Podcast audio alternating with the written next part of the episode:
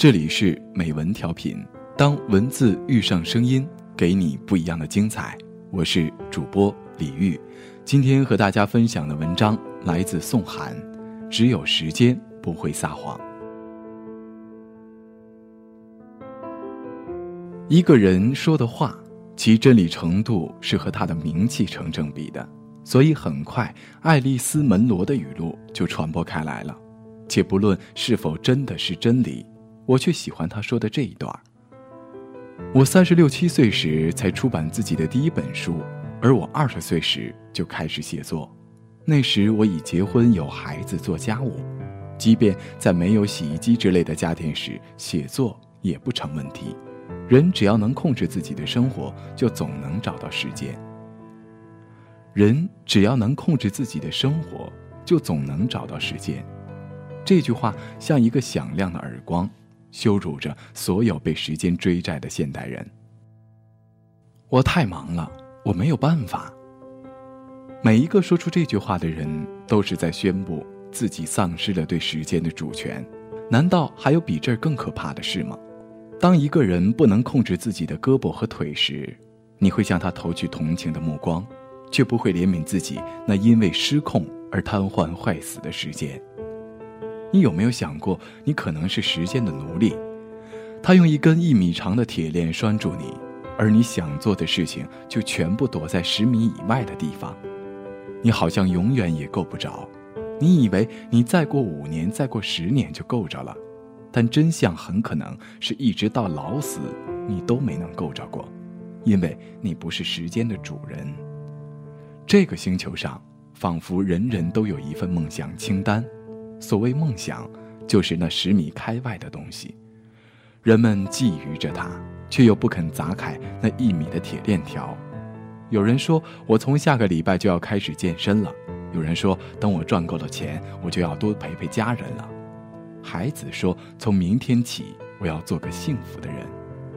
可是，永远永远不要听人们口头上的清单，不要以为他们一直念叨的就是对他们最重要的。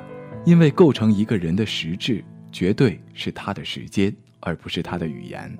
当他选择了如何填充他的时间，他就是选择了如何填充他的生命。比如，有人问心理医生李子勋：“我女儿今年两岁，她爸爸经常出差，回来的时候想抱抱女儿，女儿会说不要爸爸。请问这种事情，我如何教育我的女儿？”李子勋回答：“干嘛要教育孩子？”这是父亲应该承受的。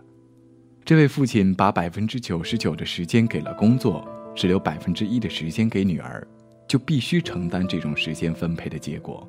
与此同时，他也是在为自己选择一个身份，他更愿意成为一个事业有成的人，而不是一个父亲。许多人都对家人和子女说过这样的话：“我辛辛苦苦赚钱，还不是为了你们吗？”这句话就是十足的谎言。因为你一定会看到这样的人，宁肯把时间花在打牌、喝酒、聚会、玩游戏这件事上，也不会去陪陪家人。时间的重要属性就是不可逆和排他性。当你选择了做 A，就势必不可能选择做 B。如果一件事情或一个身份对一个人特别重要，那么他一定会在时间有限疆域里画出一个不可侵犯的地盘，死死捍卫，不容松动。在这个地盘之外，再去规划别的。世间的角色也没有高低好坏之分，你的时间就是你的角色。乔布斯和宫崎骏几乎把所有的时间都放在了工作上，他们都是认同个人成就高于家庭价值的人。你把所有的空闲时间都花在了吃喝玩乐，而不是学习上，那么你就是一个及时行乐或得过且过的人。就别指望自己突然发愤图强，也别制定那些根本不会去实施的计划了。我的几个朋友在国企里天天嚷着辞职创业，却没有任何动静，因为他们就是最适合在国企工作的人。我从来抽不出时间运动，因为我根本就是个体质静态又短视的、不在乎健康的人。我们花掉的每一分钟，都是由我们的本质和信仰做基础的。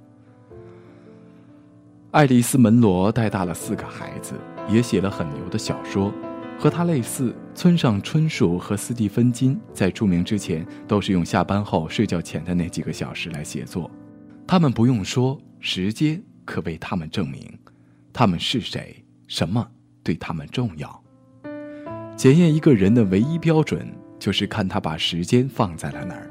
别自欺欺人，当生命走到尽头，只有时间不会撒谎。